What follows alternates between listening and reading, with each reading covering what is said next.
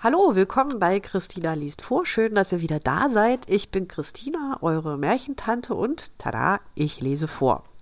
Ich klinge heute ein bisschen nasal, weil ich ja verschnupft bin. Ich hoffe, euch geht's besser, euch geht's gut. Ihr habt die Möglichkeit, das schöne Wetter zu genießen und auch mal vor die Tür zu gehen und euch ein bisschen zu bewegen. Wir versuchen das auf jeden Fall für uns zu nutzen, sobald sich die Möglichkeit ergibt. Heute waren wir zum Beispiel im Park und hatten da reichlich Platz für uns. Das ist schön. Wir haben Kuchenpicknick gemacht und äh, einfach ein bisschen Frisbee gespielt. Und es ist immer sehr lustig, dann zu versuchen, alle anderen Leute zu vermeiden, anderen auszuweichen. Also es wäre ein kleiner Slalomlauf durch die Öffentlichkeit. Aber wir kriegen es ganz gut hin, habe ich den Eindruck. Die Kinder haben es inzwischen so ein bisschen gelernt. Ja, ansonsten ähm, Arbeit pendelt sich allmählich auch ein, habe ich so das Gefühl irgendwie erweckt das bei mir so den Eindruck, es kehrt so eine andere Normalität ein. Oder es geht in Richtung Normalität, keine Ahnung. Also so nach anderthalb Wochen ungefähr ist jetzt äh, so ein Zustand erreicht, wo langsam eine kleine Routine sich einschleicht. Und ich muss sagen, mich entspannt das ein bisschen, mich erleichtert das auch ein bisschen. Es nimmt mir auch so ein bisschen den Druck. Und ähm, ich habe festgestellt, durch diese Krise lerne ich jetzt gerade auch ganz viele Sachen neu und äh, erfahre Dinge, die ich so, mit denen ich mich so nicht beschäftigt hätte und die ich so nicht gelernt hätte.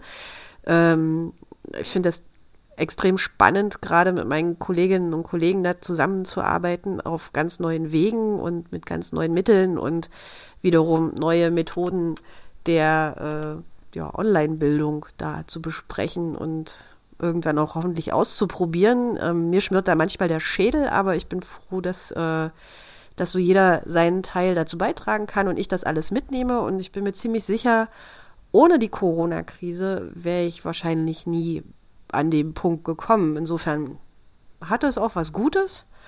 Ähm, ich bedanke mich auf jeden Fall und winke mal in Richtung meiner Kolleginnen und Kollegen. Liebe Sabine, ich weiß, du hörst vielleicht zu.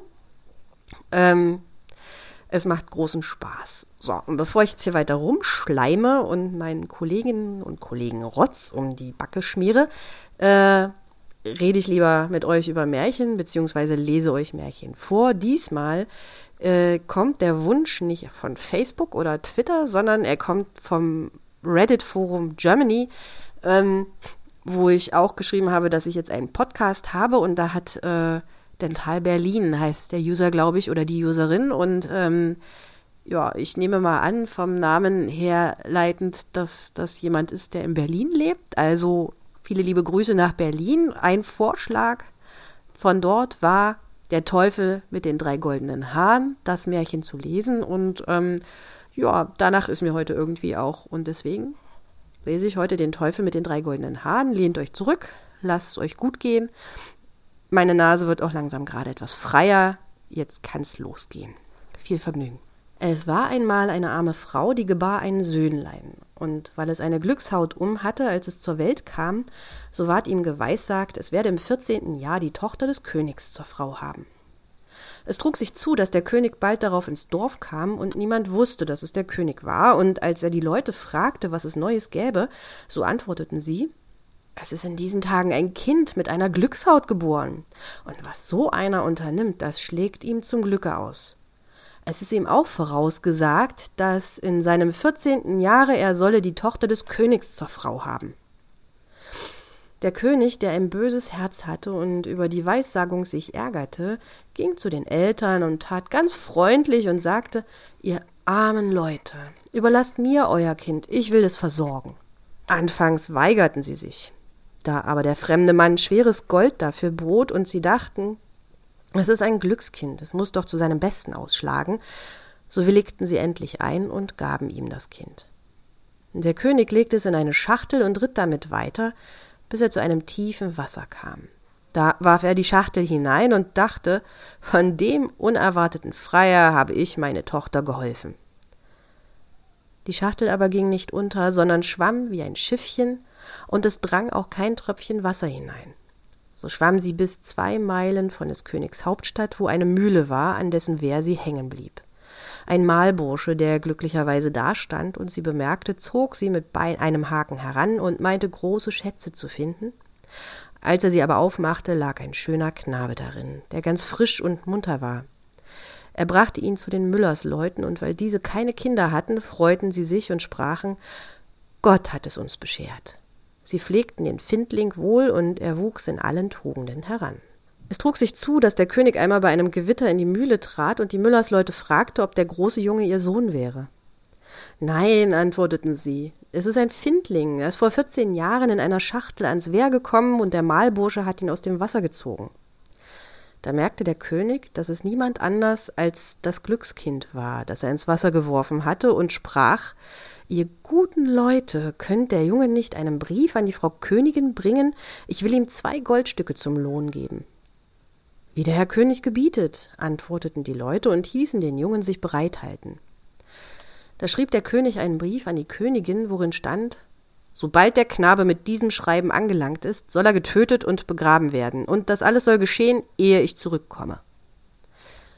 Der Knabe machte sich mit diesem Brief auf den Weg und verirrte sich aber und kam abends in einen großen Wald. In der Dunkelheit sah er ein kleines Licht, ging darauf zu und gelangte zu einem Häuschen. Als er hineintrat, saß eine alte Frau beim Feuer ganz allein. Sie erschrak, als sie den Knaben erblickte und sprach wo kommst du her und wo willst du hin? Ich komme von der Mühle, antwortete er, und ich will zur Frau Königin, der ich einen Brief bringen soll. Weil ich mich aber in dem Walde verirrt habe, so wollte ich hier gern übernachten. Du armer Junge, sprach die Frau, du bist in ein Räuberhaus geraten, und wenn sie heimkommen, so bringen sie dich um. Mag kommen, wer will, sagte der Junge. Ich fürchte mich nicht, ich bin aber so müde, dass ich nicht weiter kann. Streckte sich auf eine Bank und schlief ein. Bald hernach kamen die Räuber und fragten zornig, was da für ein fremder Knabe läge. Ach, sagte die Alte, es ist ein unschuldiges Kind, es hat sich im Walde verirrt und ich habe ihn aus Barmherzigkeit aufgenommen. Er soll einen Brief an die Frau Königin bringen.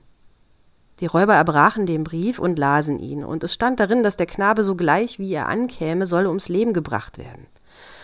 Da empfanden die hartherzigen Räuber Mitleid. Und der Anführer zerriss den Brief und schrieb einen anderen, und es stand darin, so wie der Knabe ankäme, sollte er sogleich mit der Königstochter vermählt werden. Sie ließen ihn dann ruhig bis zum anderen Morgen auf der Bank liegen, und als er aufgewacht war, gaben sie ihm den Brief und zeigten ihm den rechten Weg. Die Königin aber, als sie den Brief empfangen und gelesen hatte, tat, wie darin stand, hieß ein prächtiges Hochzeitsfest anstellen, und die Königstochter ward mit dem Glückskind vermählt. Und da der Jüngling schön und freundlich war, so lebte sie vergnügt und zufrieden mit ihm. Nach einiger Zeit kam der König wieder in sein Schloss und sah, dass die Weissagung erfüllt und das Glückskind mit seiner Tochter vermählt war. Wie ist das zugegangen? sprach er. Ich habe in meinem Brief einen ganz anderen Befehl erteilt. Da erreichte ihm die Königin den Brief und sagte, er möchte selbst sehen, was darin stände. Der König las den Brief und merkte wohl, dass er mit einem anderen war vertauscht worden. Er fragte den Jüngling, wie es mit dem anvertrauten Briefe zugegangen wäre, warum er einen anderen dafür gebracht hätte. Ich weiß von nichts, antwortete er. Er muss mir in der Nacht vertauscht sein, als ich im Walde geschlafen habe.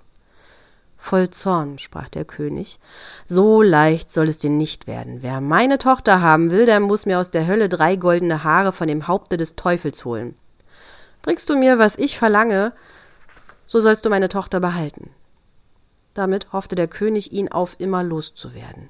Das Glückskind aber antwortete Oh, die goldenen Haare will ich wohl holen. Ich fürchte mich vor dem Teufel nicht. Darauf nahm er Abschied und begann seine Wanderschaft. Der Weg führte ihn zu einer großen Stadt, wo ihn der Wächter an, an dem Tore ausfragte, was für ein Gewerbe er verstände und was er wüsste. Ich weiß alles, antwortete das Glückskind. So kannst du uns einen Gefallen tun, sagte der Wächter wenn du uns sagst, warum, unsere Markt, warum unser Marktbrunnen, aus dem sonst Wein quoll, trocken geworden ist und nicht einmal mehr Wasser gibt. Das sollt ihr erfahren, antwortete er, warte nur, bis ich wiederkomme.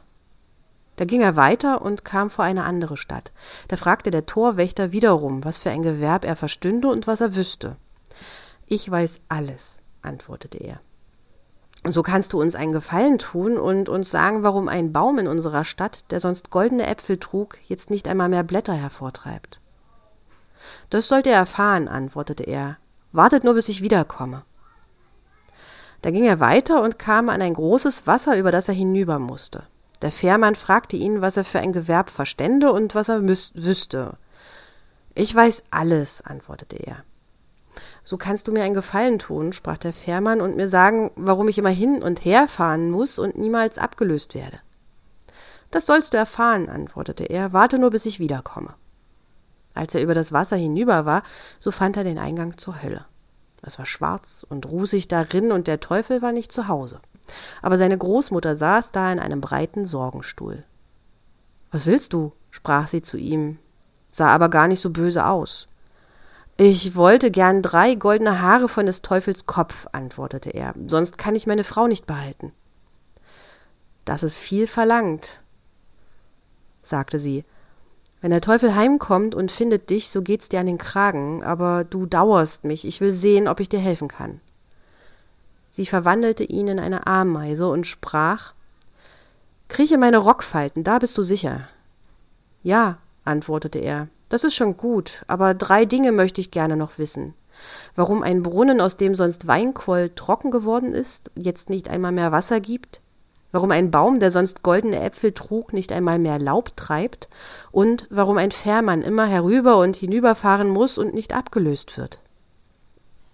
Das sind schwere Fragen, antwortete sie, aber halte dich nur still und ruhig und hab acht, was der Teufel spricht, wenn ich ihm die drei goldenen Haare ausziehe. Als der Abend einbrach, kam der Teufel nach Haus. Kaum war er eingetreten, so merkte er, dass die Luft nicht rein war. Ich rieche Menschenfleisch, sagte er. Es ist hier nicht richtig. Dann guckte er in alle Ecken und suchte, konnte aber nichts finden.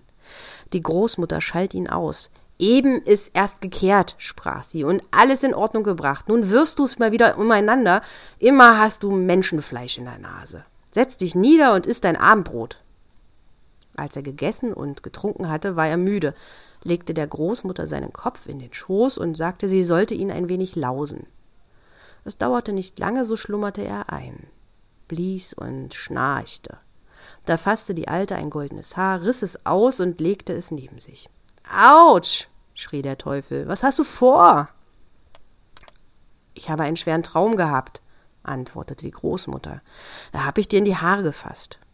Was hat dir denn geträumt? Fragte der Teufel. Mir hat geträumt, ein Marktbrunnen, aus dem sonst Weinquoll sei, versiegt, und es habe nicht einmal Wasser daraus quellen wollen. Was ist wohl schuld daran? Hey, wenn Sie es wüssten, antwortete der Teufel. Es sitzt eine Kröte unter einem Stein im Brunnen. Wenn Sie die töten, so wird der Wein schon wieder fließen. Die Großmutter lauste ihn wieder, bis er einschlief und schnarchte, dass die Fenster zitterten. Da riss ihm das zweite Haar aus. Uh, was machst du? schrie der Teufel zornig. Nimm's nicht übel, antwortete sie, ich habe es im Traum getan. Was hat ihr wieder geträumt? fragte er. Mir hat geträumt, in einem Königreiche stünde ein Obstbaum, der hätte sonst goldene Äpfel getragen und wollte jetzt nicht einmal Laub treiben. Was war wohl die Ursache davon? Hey, wenn Sie's wüssten, antwortete der Teufel, an der Wurzel nagt eine Maus, wenn Sie die töten, so wird er schon wieder goldene Äpfel tragen. Nagt sie aber noch länger, so verdorrt der Baum gänzlich. Aber lass mich mit dem Träumen in Ruhe. Wenn du nicht noch einmal im Schlafe störst, so kriegst du eine Ohrfeige. Die Großmutter sprach ihm gut zu und lauste ihn wieder, bis er eingeschlafen war und schnarchte. Da fasste sie das dritte goldene Haar und riss es ihm aus. Der Teufel fuhr in die Höhe, schrie und wollte übel mit ihr wirtschaften, aber sie besänftigte ihn nochmals und sprach Wer kann für böse Träume? Was hat er denn geträumt? fragte er und war doch neugierig. Mir hat von einem Fährmann geträumt, der sich beklagte, dass er immer hin und herfahren müsste und nicht abgelöst würde. Was ist wohl schuld? Hey, der Dummbart, antwortete der Teufel. Wenn einer kommt und will überfahren, so muss er ihm die Stange in die Hand geben. Dann muss der andere überfahren, und er ist frei. Da die Großmutter ihm die drei goldenen Haare ausgerissen hatte und die drei Fragen beantwortet waren, so ließ sie den alten Drachen in Ruhe und er schlief, bis der Tag anbrach. Als der Teufel wieder fortgezogen war, holte die Alte die Ameise aus der Rockfalte und gab dem Glückskind die menschliche Gestalt zurück. Da hast du die drei goldenen Haare, sprach sie. Was der Teufel zu deinen drei Fragen gesagt hat, wirst du wohl gehört haben. Ja, antwortete er, Ich habe es gehört und will's wohl behalten. So ist dir geholfen, sagte sie, und nun kannst du deiner Wege gehen. Er bedankte sich bei der Alten für die Hilfe in der Not, verließ die Hölle und war vergnügt, dass ihm alles so wohl geglückt war. Als er zu dem Fährmann kam, sollte er ihm die versprochene Antwort geben. Fahr mich erst hinüber, sprach das Glückskind, so will ich dir sagen, wie du erlöst wirst. Und als er auf dem jenseitigen Ufer angelangt war, gab er ihm des Teufels Rat. Wenn wieder einer kommt und will übergefahren sein, so gib ihm nur die Stange in die Hand. Er ging weiter und kam zu der Stadt, worin der unfruchtbare Baum stand und wo der Wächter auch Antwort haben wollte. Da sagte er ihm, wie er vom Teufel gehört hatte, tötet die Maus, die an einer Wurzel nagt, so wird er wieder goldene Äpfel tragen. Da dankte ihm der Wächter und gab ihm zur Belohnung zwei mit Gold beladene Esel, die mussten ihm nachfolgen. Zuletzt kam er zu der Stadt, deren Brunnen versiegt war. Da sprach er zu dem Wächter, wie der Teufel gesprochen hatte, es sitzt eine Kräute, Kröte im Brunnen unter einem Stein, die müsst ihr aufsuchen und töten, so wird er wieder reichlich Wein geben. Der Wächter dankte und gab ihm ebenfalls zwei mit Gold beladene Esel. Endlich langte das Glückskind daheim bei seiner Frau an, die sich herzlich freute, als sie ihn wiedersah und hörte, wie ihm, wie wohl ihm alles gelungen war. Dem König brachte er, was er verlangt hatte, die drei goldenen Haare des Teufels, und als dieser die vier Esel mit Golde sah, ward er ganz vergnügt und sprach, nun sind alle Bedingungen erfüllt, und du kannst meine Tochter behalten. Aber, lieber Schwiegersohn, sage mir doch, woher ist das viele Gold? Das sind ja gewaltige Schätze. Ich bin über einen Fluss gefahren, antwortete er, und da habe ich es mitgenommen. Es liegt dort statt des Sandes am Ufer. Kann ich mir auch davon holen? sprach der König und war ganz begierig. So viel ihr nur wollt, antwortete er. Es ist ein Fährmann auf dem Fluss, von dem lasst euch überfahren, so könnt ihr drüben eure Säcke füllen. Der habsüchtige König machte sich in aller Eile auf den Weg, und als er zu dem Fluss kam, so winkte er dem Fährmann, der sollte ihn übersetzen. Der Fährmann kam und hieß ihn einsteigen, und als sie an das jenseitige Ufer kamen, gab er ihm die Ruderstange in die Hand und sprang davon. Der König aber musste von nun an fahren zur Strafe für seine Sünden. Fährt er wohl noch? Was denn? Es wird ihm niemand die Stange abgenommen haben. Ich finde ja, der König hat's verdient. So, eine gerechte Strafe, ein schöner Ausklang, Märchenfetzen, immer wieder ein Happy End. Ich ähm, werde irgendwann auch Hans Christian Andersen mal vorlesen. Da sind ja die Happy Ends nicht so reichlich gesät. Trotzdem wage ich mich irgendwann mal daran. Ich wünsche euch für heute auf jeden Fall erstmal noch eine schöne Zeit. Ähm, macht das Beste draus, lasst euch die Decke nicht auf den Kopf fallen und ähm, bleibt gesund. Bis morgen in aller Frische. Tschüss.